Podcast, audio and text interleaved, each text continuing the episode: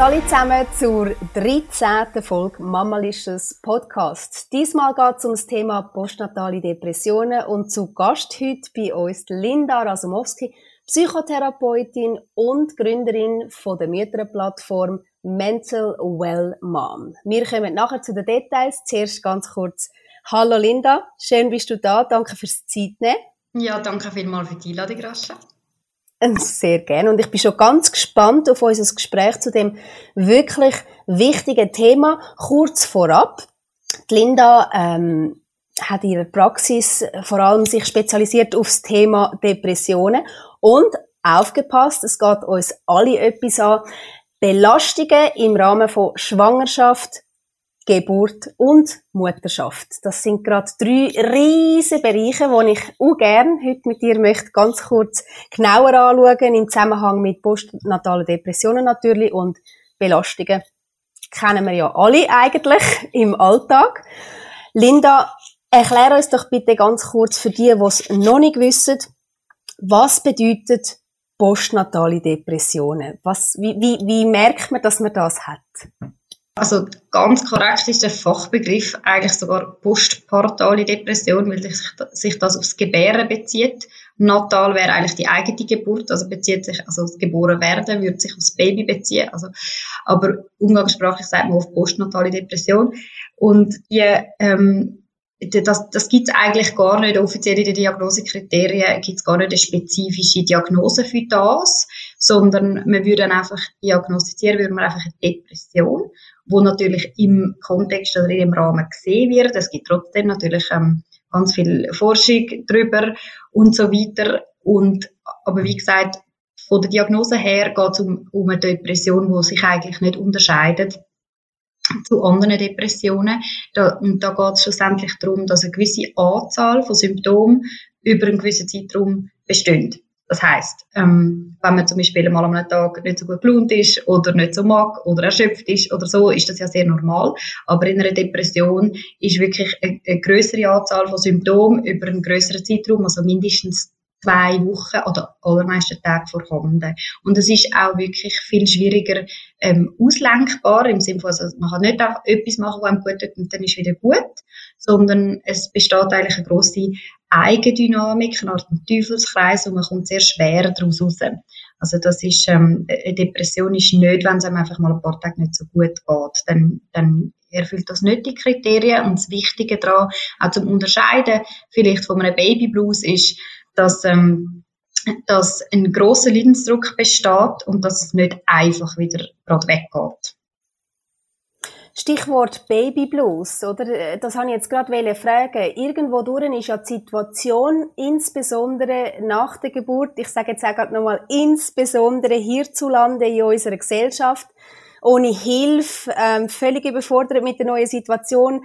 Also es ist ja eigentlich jetzt gemein gesagt, es ist ja manchmal schon so schlimm, dass man meint, die Situation ist jetzt einfach so, ich muss jetzt mit dem leben und würde jetzt nicht auf die Idee kommen, das an einem psychischen Zustand zuzuordnen. Ist nicht das auch ein das Problem, dass viele das gar nicht merken?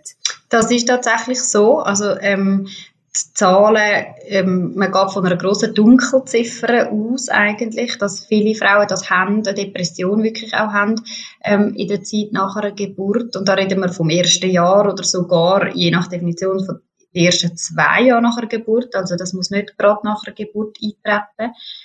Ähm, und ähm, da also geht, gehen viele auch Forscher davon aus, Forschende, dass wegen grosser Scham, wegen gerade auch dem, dem Mutterbild, dass man es ja müsste im Griff haben und, und happy sein und alles, dass es ein wahnsinniger Hinderungsgrund ist, auch zum, zum Beispiel eine Behandlung aufsuchen und schauen, ist da mehr.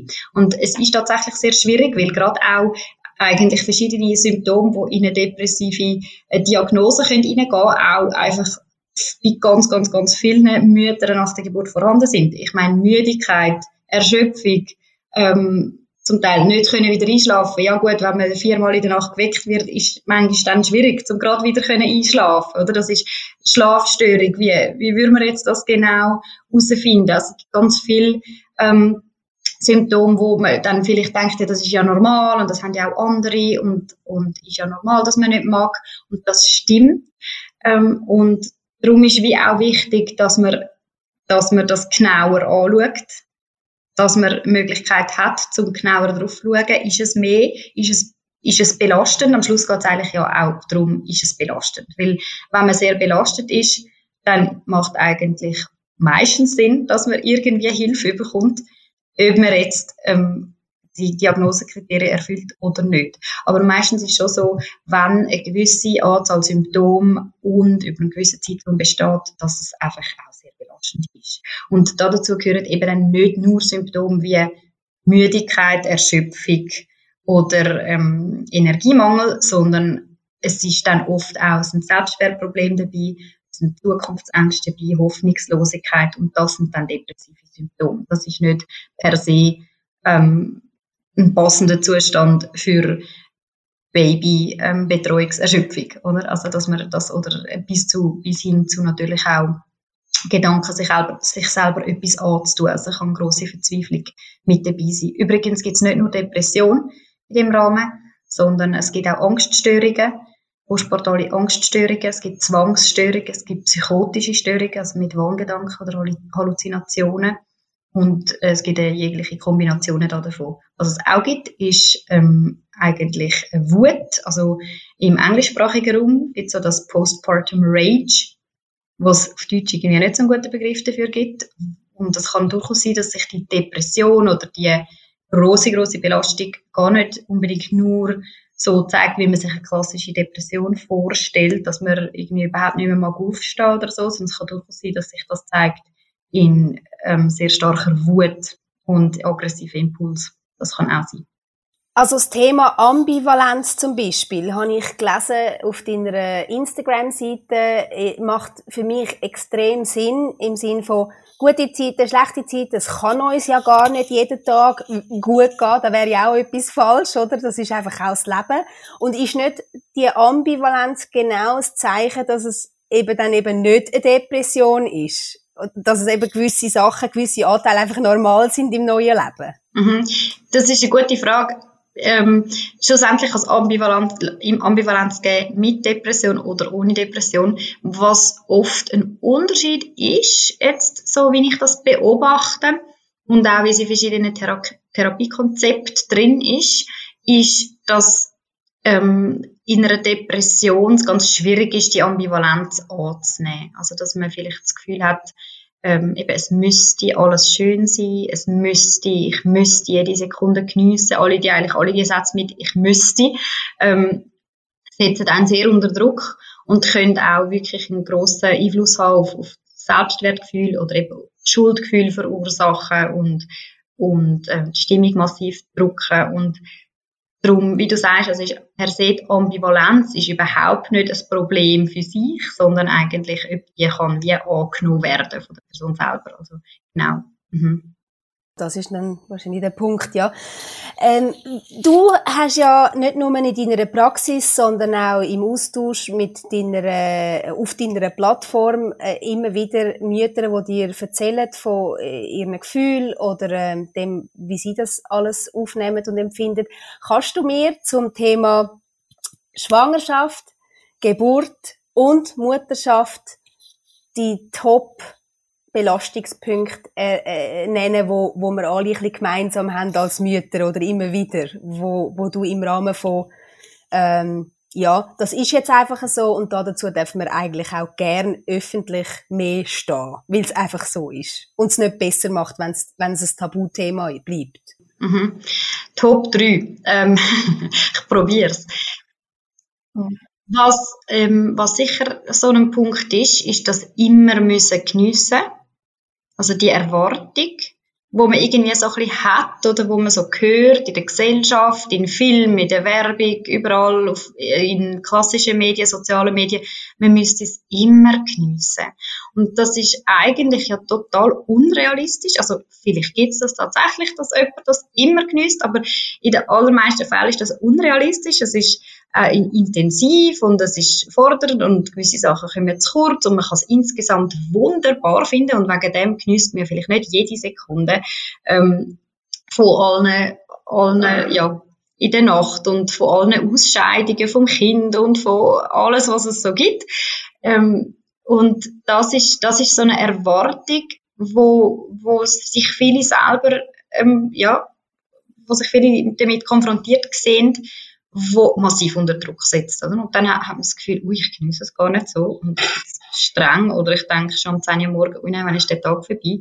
Und dann das Gefühl haben, was bin ich für eine schlechte Mutter, das ist sehr belastend. Und dort, finde ich, wäre so ein Top-Punkt, wo man könnte ähm, enttabuisieren, dass man nicht muss jede Sekunde geniessen und man kann es trotzdem wunderbar machen und sein Kind gerne haben.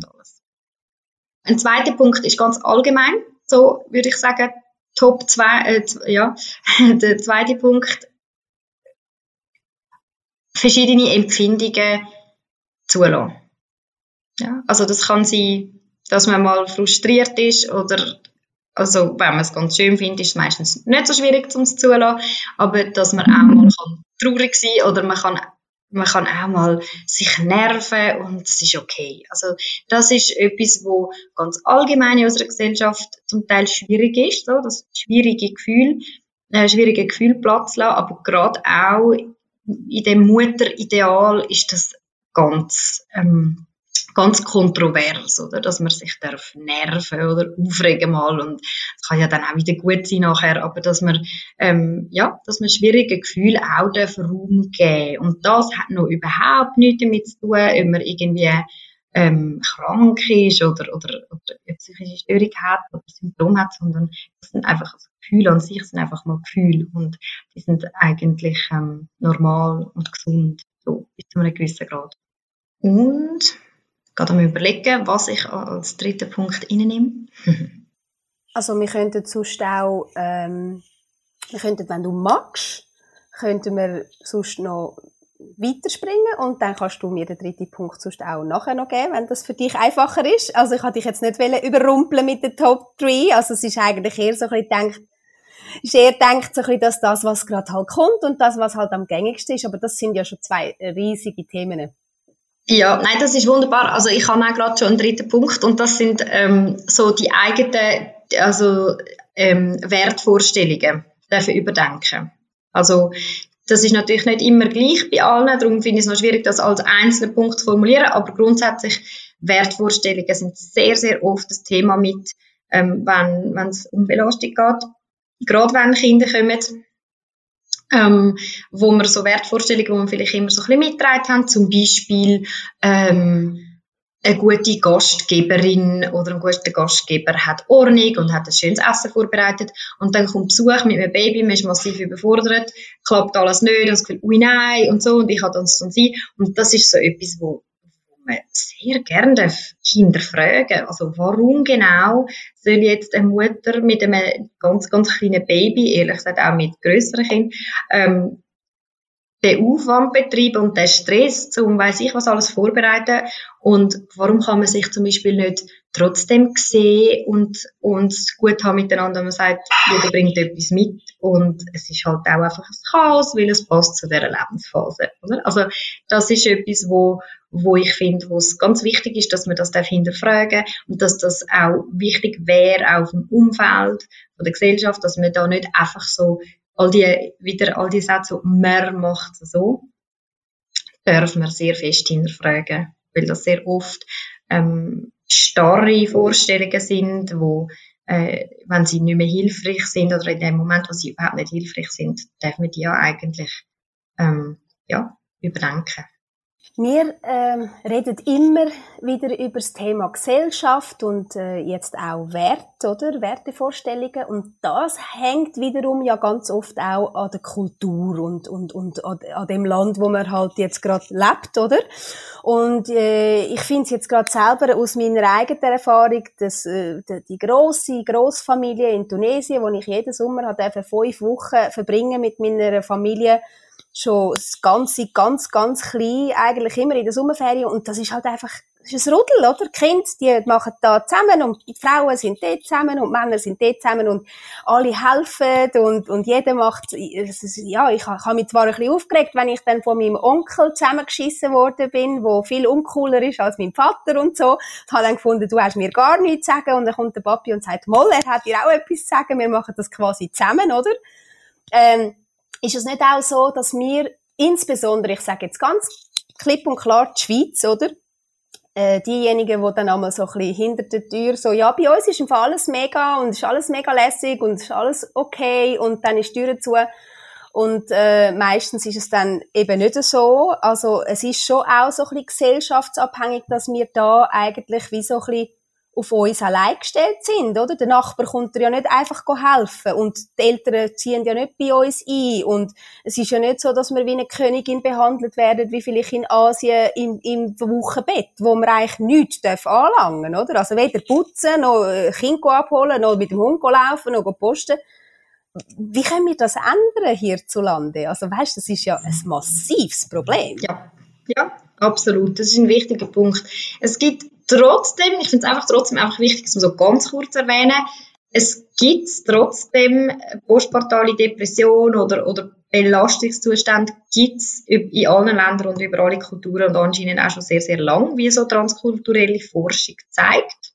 Ist einfach, finde ich, finde es trotzdem noch wichtig, dass man das schon weiß ähm, und zahlenmäßig es auch so gewisse Befunde, dass es mehr oder weniger gleich ist ähm, global gesehen, aber die es, es, es, ich finde, man darf es trotzdem mit Vorsicht geniessen und die Forschenden, die das aufschreiben, sagen selber, ähm, sie gehen davon aus, dass es, ähm, dass es Unterschied gibt und dass Gesellschaft eine Rolle spielt dem Ganzen. Also das ist auch, wie so oft in der Forschung, es ist ja nicht unbedingt alles eins zu eins ein Abbild von wie es ist, sondern es ist halt, was man kann herausfinden.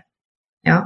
Und gerade auch, also vor allem schwere Depressionen oder Psychosen sind anscheinend gesellschaftsübergreifend oder kulturübergreifend vorhanden. Aber gerade so ähm, mittelschwere Depressionen geht man auch davon aus, dass es das doch häufiger gibt in unserer Art und Weise vom Zusammenleben. Und zu deiner Frage, wie kann man das ändern? Finde ich auch finde ich wichtig, also finde ich eine ganz wichtige Frage und das ist tatsächlich auch ein Teil von meiner Arbeit, das eben einzubeziehen, weil oft wird das so separat behandelt, oder? Es gibt Zeitungsartikel und so weiter zu gesellschaftlichen Situationen von Eltern, von Müttern und es gibt immer die Aussage, und wenn es einem nicht gut geht, sollen wir ihnen Behandlung. Und das finde ich auch, das stimmt, das ist gut. Aber es vermischt sich ja, also die Themen gehören ja eigentlich zusammen. Es ist eben nicht nur ein individuelles Problem, sondern es ist ein, ein, ein gesellschaftliches Problem oder es ist eine gesellschaftliche Herausforderung. Wie geht es den Müttern? Und es ist schlussendlich auch verschiedene Depressionsbehandlungskonzepte schauen einen interaktionellen Aspekt an. Also wirklich, wie geht es einem in der also wir sind interpersonelle Wesen, oder? Wir sind ja nicht Einzelgänger. Und das und eine Depression zum Beispiel kann in einem gewissen interpersonellen Kontext entstehen. Und es spielt eine Rolle, was passiert zwischen einem selber und den Personen. Und darum lohnt es sich, um das eben genau anzuschauen. Und da gibt es viele verschiedene ähm, Aspekte. Also ich finde, es braucht allgemein wie mehr Aufklärung und Thematisierung von dem. Es passiert ein bisschen Enttabuisierung langsam, aber inhaltlich ja irgendwie trotzdem nicht, oder? Also das erlebe ich so, dass man, man liest zwar immer mal wieder, ja, postportale Depressionen gibt's und so und so häufig, aber ja, was heißt denn das und wie, was, ja, was hilft oder was entlastet und zum Beispiel ein ganz klar beleidigter Faktor, der schützt, ist soziale Unterstützung. Das zeigen einfach alle Studien, dass wenn sich eine Frau, eine Mutter sozial unterstützt fühlt, sagt das in der Partnerschaft, da gibt es Studien dazu, oder auch sonst im Umfeld, wenn sie sich unterstützt fühlt, dann gibt es weniger Depressionen. Also das ist, und ich finde, das ist einfach wichtig, dass man das weiß, ja, damit man nicht einfach das Gefühl hat, was macht die Mutter falsch, warum ist sie, ja, warum kriegt sie es nicht an? Das ist einfach nicht ein individuelles Thema eigentlich. Ja, und ähm, du hast gemerkt in deiner Arbeit, dass das ein sehr grosses, wichtiges und auch akutes Thema ist und hast nicht genug Platz für all die Mütter in deiner Praxis gehabt und hast dann gefunden, jetzt gründe ich Mental Well Mom. Lass uns noch ganz kurz über das Thema reden, über die Plattform. Äh, sehr wertvoll übrigens. Ich lese ja auch ähm, immer mit und äh, spricht auch mich sehr an. Es geht ja nicht nur um postnatale Depression, sondern auch wirklich um Sachen, wo äh, wir Mütter alle schon erlebt haben oder mal gedacht haben äh, und, und, und uns beschäftigen. Jetzt, äh, was ist deine Vision mit Mental Well Mom? Du hast jetzt das mal äh, aufgeleist online und du informierst aufgrund von, ja, dem, was du weißt. Du teilst dein Wissen. Was ist die große Vision? Ja, in der Klinik, wenn ich in der Klinik geschafft habe, auf einer Depressionsstation, habe ich zum Beispiel ganz oft gehört von Leuten, die gekommen sind, nach einer Weile, ja, aber eigentlich sollte doch jeder mal kommen. Oder ich habe auch oft gehört, wieso erfahre ich das alles erst da? Und dort habe ich schon immer gedacht, ja, irgendwie kann das ja wie nicht sein, oder? Dass jeder meint, Psychiatrie ist schlimmst und alle, die dort landen, sozusagen landen, oder? Das, so empfindet man es oft. Das, wird man am längsten vermeiden und dann sind die Menschen dort und finden, das ist ja super, dass ich jetzt so viele Informationen bekomme so wie, wie unsere Psyche funktioniert. Das, warum habe ich das nicht vorher gewusst? Und so erlebe ich das auch äh, aktuell oft in Therapien, auch, gerade auch mit Müttern, dass sie eben auch sagen, wieso höre ich das zum ersten Mal? Ja, zum Beispiel, dass man als Mutter selber auch noch Bedürfnis hat oder dass eben man nicht jede Sekunde ähm, unbedingt muss geniessen, sondern dass es normal ist, dass es schwierige Momente gibt und so weiter. Und dort habe ich wirklich dann irgendwann wie gemerkt, ich möchte etwas machen zu dem Thema, ähm, wo mehr Leute erreicht. Nicht nur, weil ich nicht kann alle Leute behandeln in der Praxis, das stimmt. Ich bin meistens, habe ich gar nicht mehr Kapazität zum Leute aufnehmen, aber auch zum Leute erreichen, die gar nicht unbedingt würden in Therapie gehen. Oder? Also, das ist so, was mich eigentlich, ähm, äh, traurig macht sozusagen, ist, dass man, dass man oft so lange wie möglich wartet, mit Therapie. Da geht man eigentlich erst, wenn es ganz schlimm ist. Und so lange kommt man eigentlich auch ganz viele Informationen wie nicht über. Oder? Und das ist ein Zustand, den ich finde, könnte man ändern. Dass man eigentlich könnte sagen, ähm, man kann gut informiert werden, man kann sich mit Themen auseinandersetzen und so weiter. Und ob es noch Therapie braucht oder nicht, völlig unabhängig von dem, da kann man, also das, das ersetzt auch keine Therapie. Wenn man eine braucht, dann braucht man sie sowieso. Aber gewisse Entlastung kann es vielleicht geben, wenn man schon ähm, wie Informationen bekommt, ein bisschen Austausch hat über die Themen, merkt, ich bin gar nicht allein mit dem, aha, das beschäftigt ja ganz viel. Ja, das ist auch ein, ein wichtiger Faktor. Und das ist etwas, was ich zum Beispiel auch ganz oft erlebt habe in Gruppentherapien. Es ist wahnsinnig entlastend zu merken, man ist gar nicht so allein mit diesen Themen. Oder? Und, das, und gerade auch in der heutigen Zeit, jetzt mit Corona sowieso, aber eigentlich auch schon vorher, ähm, ist es so, dass also gerade auch bei neuen Müttern ist halt auch, auch virtuell und online ist, ist ja auch wahnsinnig praktisch, oder? Zugang haben zu Sachen, ohne müssen irgendwo erst mühsam einen Termin bekommen, um überhaupt irgendeine Information zu bekommen. Da sind einfach so viele Hürden drin, wo ich finde, müssten nicht sein.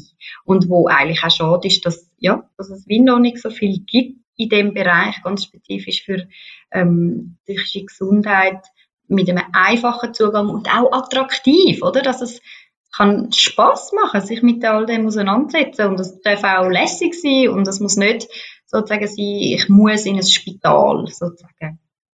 In einem gewissen Zustand macht das natürlich sehr Sinn, aber für ganz viele Menschen kann gewisse Informationen auch schon vorher sehr Sinn machen und sich damit befassen.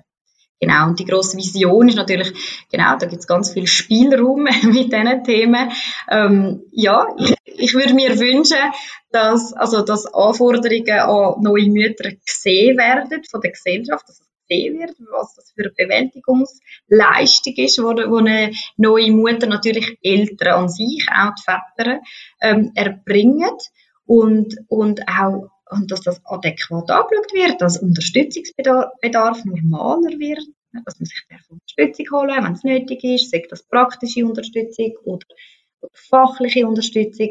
Und dass eine erschöpfte Mutter ähm, nicht unbedingt äh, zu wenig leistungsfähig ist oder so, sondern ähm, dass man kann Hilfe anbieten und sagen, hey, ja, klingt gerade sehr streng, kann ich, kann ich der Mahlzeit vorbeibringen oder so. Also, dass es hier mehr in unserer Gesellschaft drin ist, dass das eine grosse Lebensveränderung ist und dass, ähm, man das wie so ein bisschen gemeinsam kann bewältigen und das natürlich, also das ist meine Idee jetzt mit dem mit der Plattform, ist, dass, dass es eben einfacher zugänglich wird, dass man kann ähm, sich gut informieren und dass man einfacher Zugang hat zu einem ähm, Austausch und ähm, genau.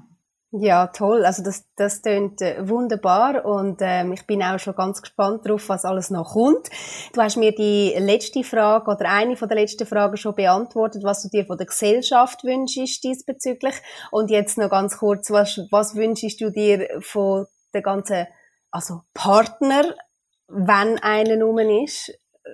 Was würdest du dem einem Partner mitgeben Genau, das ist eine wichtige Frage, eben genau, weil ja soziale Unterstützung ein ganz grosses Thema ist, ganz ein grosser Schutzfaktor oder eben Risiko, Risikofaktor, wenn, wenn die Unterstützung nicht um ist. Und da geht es um praktische Unterstützung und um emotionale Unterstützung. Also es geht wirklich darum, ähm, dass es wahnsinnig entlastend kann sein, wenn man die ganzen Aufgaben, die mit einem Baby kommen, zusammen bewältigt ja, also, ähm, genau, und äh, die Unterstützung ist eigentlich schon fast das falsche Wort. Das klingt, als wäre die Frau verantwortlich und der Mann unterstützt nur. Also idealerweise wäre es ja so, dass das eine gemeinsame Bewältigung ist von, dem, von dieser Lebensveränderung. Das wird sicher sehr vieles schon mal entlasten. Ich höre viele Mütter, die sagen, ja, warum schaffe ich das nicht? Warum schaffe ich das nicht nach 16 Stunden und einer halben Freinacht? Und eigentlich ja logisch, schafft man das nicht. Also das, das ist ja gar nicht so gedacht. Also das ist auch ist ja historisch und global gesehen ist das ja wahnsinnige Ausnahme, dass wir meinen, dass das ein Mensch allein muss bewältigen. Das ist mal so ein bisschen, ich komme immer wieder auf, auf die gesellschaftliche Ebene, genau. Und, ähm, und emotionale Unterstützung ist das andere. Emotionale Unterstützung ist wirklich so der, der Aspekt von, vom, vom Ernst nehmen und vom Dasein und nicht klein machen, auch das Leiden nicht klein machen. Ähm, das kann von Partnerseite sein oder auch sonst von Freunden, von Verwandten oder sagen, ja, aber jetzt, ähm, jetzt hat sie doch ein gesundes Baby, warum ist sie jetzt nicht einfach zufrieden oder so. Also wenn jemand äh, wahnsinnig einen Schlafmangel hat und alles zu kurz kommt, dann darf man auch einfach mal sagen, es ist im Moment einfach gerade ein bisschen zu viel. Und dann ist das sehr äh, wertvoll und sehr schützend für die Psyche, wenn eben der Partner zum Beispiel dann auch sagt, ja, ich sehe das und es ist wirklich hart und komm, wir schauen, wie wir das können, ein bisschen entlasten Anstatt zum Beispiel zu sagen, ja, also du hast ja frei, hast ja Zeit, bist ja mit dem Baby nur, oder? Also da, das macht ganz viel aus, dass dort dann, ähm, wertschätzenden ähm, Umgang um ist. Und das ist, das tönt banal, ist es aber wirklich nicht. Also das ist ähm, tatsächlich, dort braucht es auch wie noch ein grosses Umdenken, dass das ähm, äh, je nachdem harte Arbeit ist und dass das auch entsprechend, dass entsprechend das gesehen wird und dass Pausen immer noch sehr gesund sind, auch wenn ein Baby um ist. Ich habe, äh, aufgrund von dem, was du jetzt gerade gesagt hast, habe ich gerade Lust bekommen, mich auch noch schnell zu outen. Ich habe jetzt beim zweiten Kind gemerkt, also das erste ist zehn Jahre her, also vor zehn Jahren geboren und jetzt schon groß und ganz pflegeleicht und schon ein total würdiger Gesprächspartner. Und es ist unlustig. Ich merke einmal zwischen meinem Partner und mir, wir sind dann so ein bisschen, ja, jetzt schaust du, nein, jetzt schaust du, aber du hast doch gesagt und überhaupt und dann irgendwie bin ich, ähm, ähm, habe ich dann zu ihm, habe ich mit ihm das Gespräch gesucht und habe zu ihm gesagt, gell, es ist nämlich mega anstrengend, den ganzen Tag. Wir lieben unsere Tochter so heiß und sie isst Zucker und so, aber den ganzen Tag mit einem Baby und dann alleine sind da so ein bisschen eher, äh, ja, egal ob wir jetzt in der Stadt äh, leben, wir leben auf dem Land und in der Stadt ist ja jetzt auch nicht gerade so viel los, aber wenn du nicht gerade Kaffeesoffen hast und, und deine Freunde kannst treffen und noch erwachsene Personen kannst um, um haben, also das immer mit Kleinkind sein, das ist also, das ist, für mich ist das fast schon, ja, es ist, das ist für mich am Schluss nach ein paar Tagen hintereinander, das merkst du dann, das merke ich und für mich ist das anstrengend und dann brauche ich wie wieder irgendwie so, ja, einfach irgendwie etwas anderes, oder? Der Tapetenwechsel. Und das ist zwar jetzt vielleicht so ein bisschen eher im Luxusbereich von ähm, Wellness, wo man sich als Mami gönnt, äh, eben das einfach auch das Abwechseln manchmal einfach auch wichtig ist, nicht weil jetzt unbedingt jemand muss betreuen, sondern einfach weil die andere Person einfach mal raus, einfach aus dieser aus, aus diesen vier Wänden und aus, aus, aus dem Ding raus müssen, oder? Das ist, wird mega unterschätzt, findest du nicht? Absolut, ja. Und ich finde, ähm, ich weiß, was du meinst. Wir reden da so von gewissen privilegierten Situationen, aber es ist eben trotzdem nicht ein Luxusthema, weil also jetzt gerade Depression macht ja auch nicht halt vor ganz privilegierten Menschen. Das ist tatsächlich sehr gesund, oder? Was du beschreibst, ist ja sehr gesund, eigentlich das Autonomiebedürfnis zu haben, auch, oder? Die eigenen äh, Themen können, dass die Raum haben und ein bisschen, ein bisschen Space haben und nicht nur Babybetreuung. Und das ist ganz wichtig, dass man das eben darf ernst nehmen darf, aussprechen. Und das ist immer noch bei ganz, ganz, ganz vielen Menschen, Eltern, ist das wie nicht so drin, dass man darf das so thematisieren. Also jetzt, mir langt es nach diesen drei Tagen. Ich, mal, ich brauche jetzt mal, ja, eine andere, ähm, Perspektive. Das ist so, da, genau so finde ich, sollte das ablaufen, oder? Dass man das darf und dass beide drin sind. Idealerweise sehen natürlich beide in Kinderbetreuung ganz fest rein oder sind beteiligt, weil das macht es natürlich viel einfacher, um das nachvollziehen. Mhm, mhm, ähm, dass es eben nach ein paar Tagen sehr anhängen kann, oder? Das ist natürlich nicht gleich, wenn man nur am Abend zwei Stunden hat. Dann denkt man, ich bin herzig, was ist das Problem, oder? Ähm, genau. Und das finde ich, ja, genau wie du es beschreibst. eben genau, sind ja Zucker. ja, genau wie du es beschreibst. Wenn, wenn das so Platz hat, dann ist schon viel, dann ist schon vieles, ähm, vieles besser und stabiler, oder? Wenn das Platz hat, dass man darf sagen, pff, jetzt ist wirklich einfach gerade ein bisschen viel gewesen. Oder? Und das ist immer noch etwas, wo wahnsinnig tabuisiert ist. Ja. Also ich merke das selber, wenn ich das ausspreche, ich rede natürlich auch sehr gern, sehr offen über, über die Themen. Wenn ich sage, oh, jetzt habe ich es so langsam gesehen oder um 10 Uhr morgen denke ich, oh, wenn ist endlich Abend, ähm, dann gibt's immer noch vor allem sehr ja. irritierte Reaktionen, oder? Und das ist eben bei mir genau gleich. Ich liebe meine Kinder über alles und gleich ist es so, dass ich mich auch sehr fest freue, zum andere Sachen machen. Und das, das soll halt auch mehr ähm, dürfen thematisiert werden. Und für das braucht es immer noch ein Umdenken in unserer Gesellschaft, oder? Das ist so das, das Mami sein, ja, das verniedlichende Mami, wo, wo man meint, die tut am liebsten nur noch Kinderliedli singen.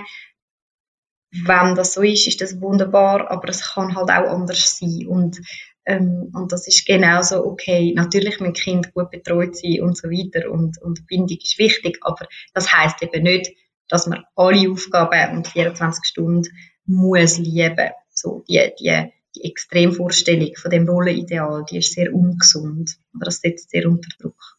Ein wunderbares Schlusswort. Danke vielmals, Linda, dass du äh, dir die Zeit genommen hast. Danke euch fürs Zuschauen oder uns zuhören. Mehr zu Mental Well Mom findet ihr auf ihrer Webseite www.mentalwellmom.com oder eben auf Instagram unter mentalwell.mom mit O, gell? Und äh, ja, Hey, Linda, ein schönes Gespräch gewesen, sehr, sehr wertvoll. Danke vielmals für deine Zeit und ich wünsche dir alles Gute mit dem tollen, spannenden Projekt. Danke dir und auch alles Gute. Ciao zusammen, merci fürs Zuhören.